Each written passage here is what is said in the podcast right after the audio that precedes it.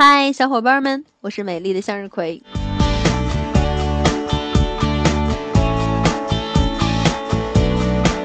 今天的话题是女性婚外情是如何发生的。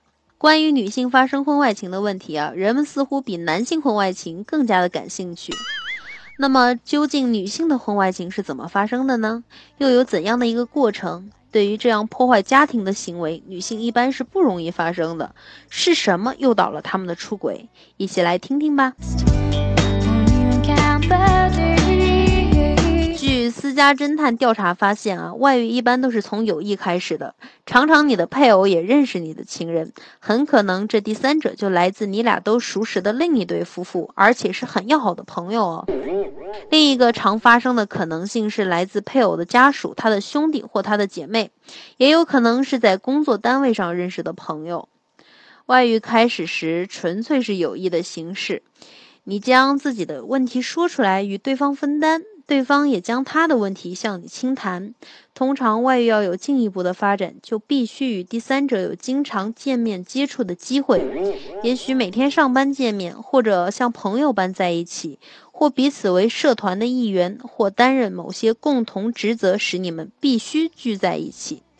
一旦友谊加深啊，你们就会开始给予对方相互的支持和鼓励，尤其针对未能满足的需求上给予支援。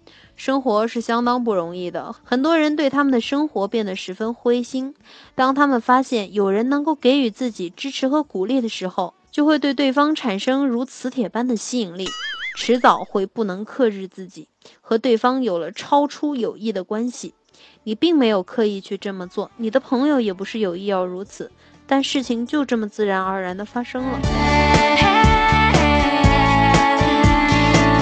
可见，女性婚外情的发展是一个循序渐进的过程，并不是一蹴而就。如果男性能够及时发现，并且及时进行制止的话，还是可以挽救回来的。婚外情对于自己和家庭来说都具有巨大的杀伤力，所以婚姻的路上还是那句老话：且行且珍惜。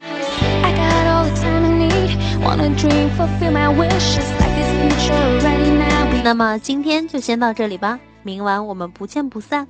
各位晚安。